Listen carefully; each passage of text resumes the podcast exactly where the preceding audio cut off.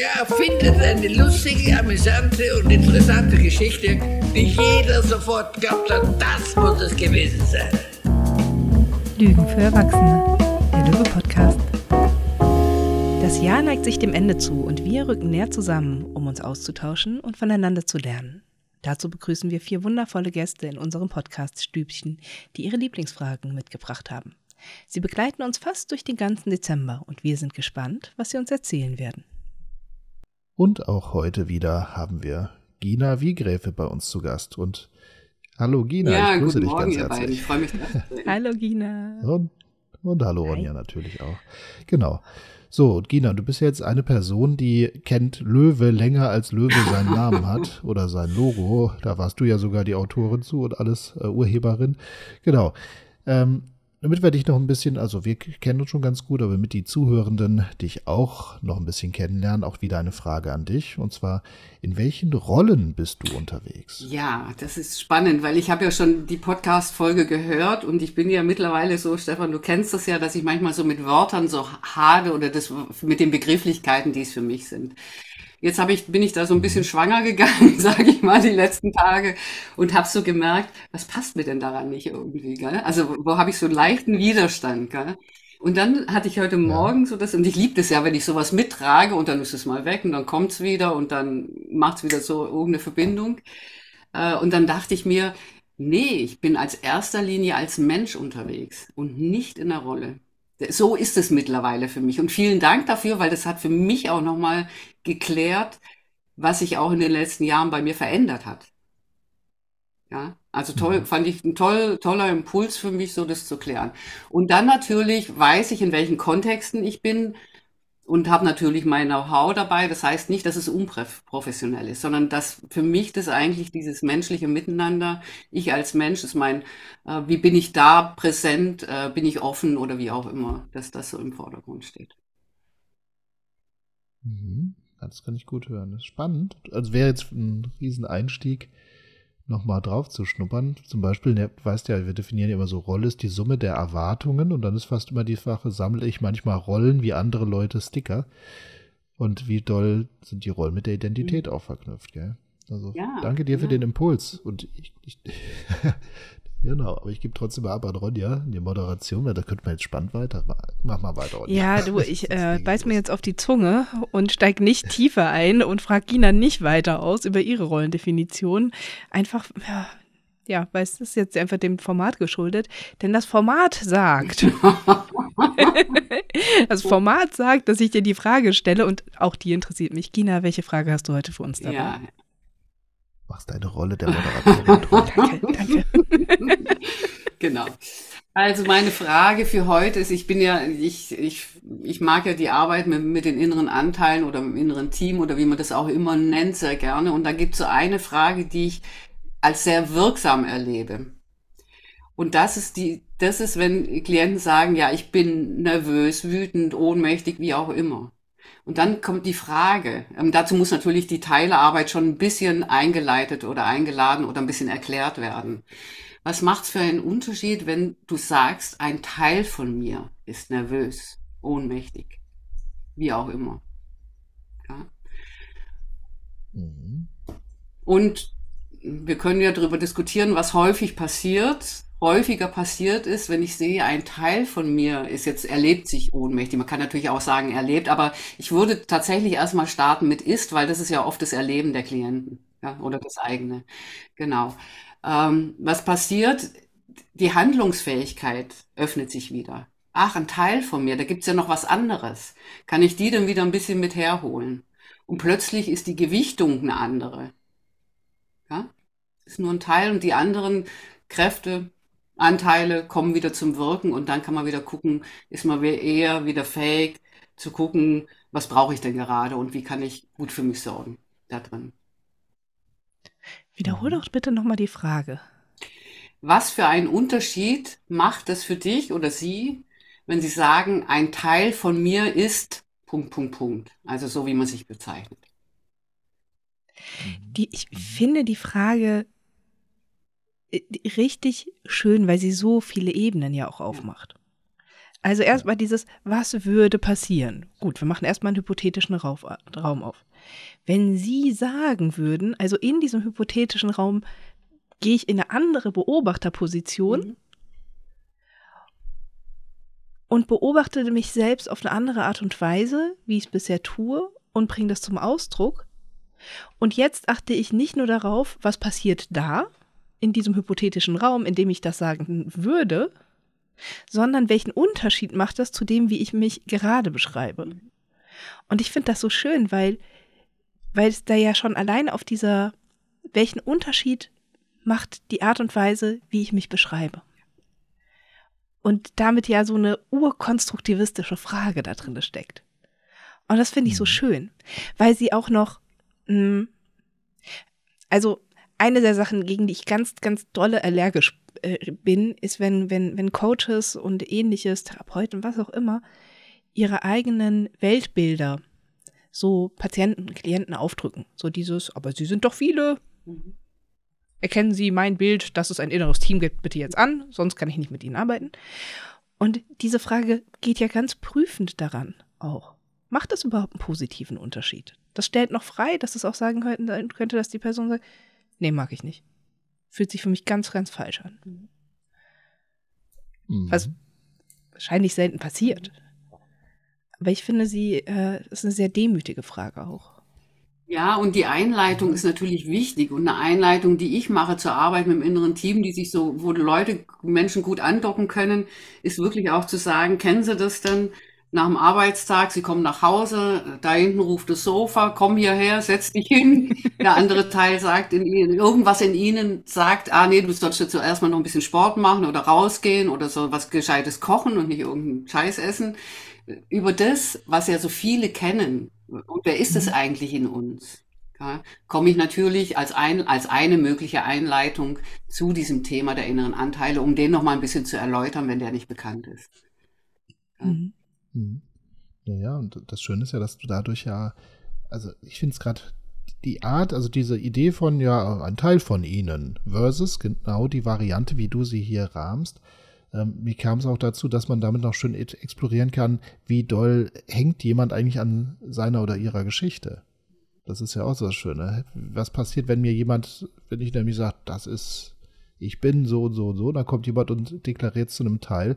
Ich bin in meinem Geist ein paar Fälle durchgegangen, wo das tatsächlich auch, wo die Leute eine Art Widerstand hätten, weil sie damit ja ihre Geschichte gar nicht mehr so weiter erzählen könnten, mit derselben Wirkung. Also das narrative Element wäre jetzt vielleicht gar nicht mehr da. Und ähm, das fand ich jetzt auch nochmal spannend. Oder auch wenn jemand in dem Moment, wo man ja sagt, ein Teil von mir, in dem Moment kommt ja auch schon wieder Handlungsmöglichkeit ja. auf. Und äh, das könnte gegebenenfalls aber auch dazu führen, dass jemand dies erstmal gar nicht so haben wollte. Sagt vielleicht erstmal noch so ein paar ja. kleine Schritte bräuchte.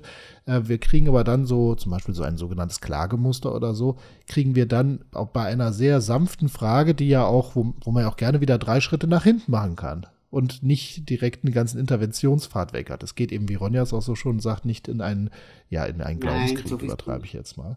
Ähm, es ist genau dieses hypothetische Ertastende, was da so kommt und anhand der Reaktion an dem, was wir beobachten können, können wir quasi so jeweils einen ganz anderen Interventionspfad als nächstes beschreiten. Inklusive des gerade von dir, Gina, beschriebenen Pfades, dass man sagt, eine wundervolle Überleitung zu einem Modell der inneren Anteile. Ja?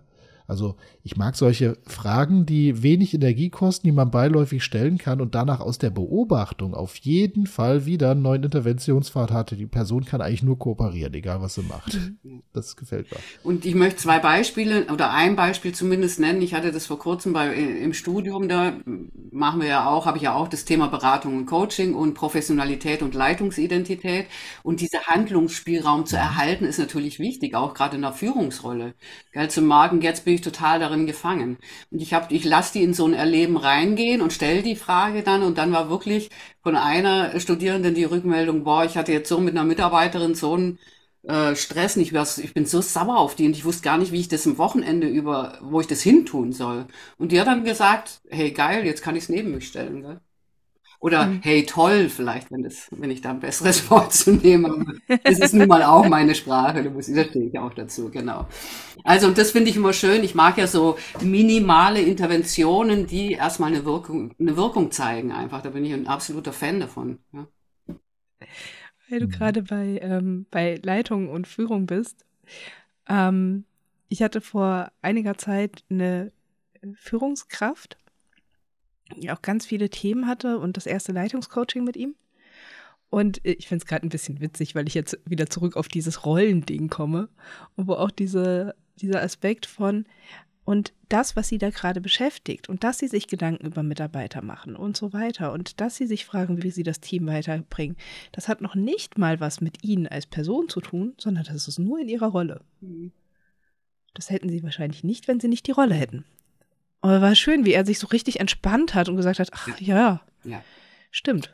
Also, und da finde ich diese Verbindung dann. Zur Rolle wieder sinnvoll oder Funktion, die man dann hat nachher. Ja, ja. Mhm. Da kann ich gut mitgehen. Also da bin ich auch mit diesem Rollen- oder Funktionsverständnis mhm. einverstanden. Es ging ja, ja zu dem, was ich zum Anfang gesagt habe. Aber ich finde es eine schöne Brücke nochmal.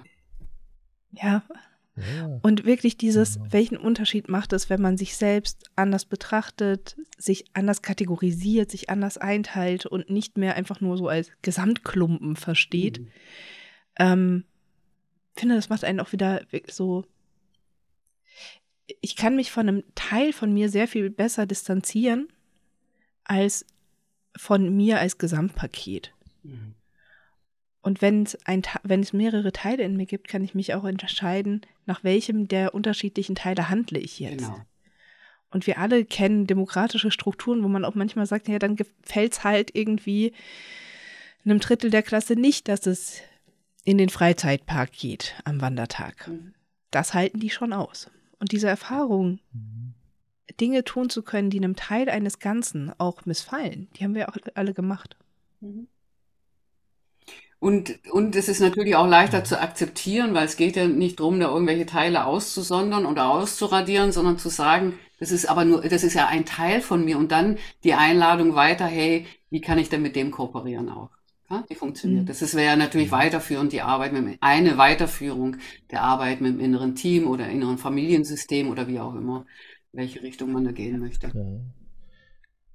Man, man umgeht dieses Bedürfnis des Menschen, dass er in sich stimmig und konsistent sein müsse, sondern man kann sagen, mit jedem Teil steckt ein anderes Bedürfnis, ein anderer Wert da, der halt vertreten würde und die dürfen halt miteinander koexistieren, dürfen beide gerade sich zurücklehnen, können miteinander ringen darum, wer gerade nach vorne kommt.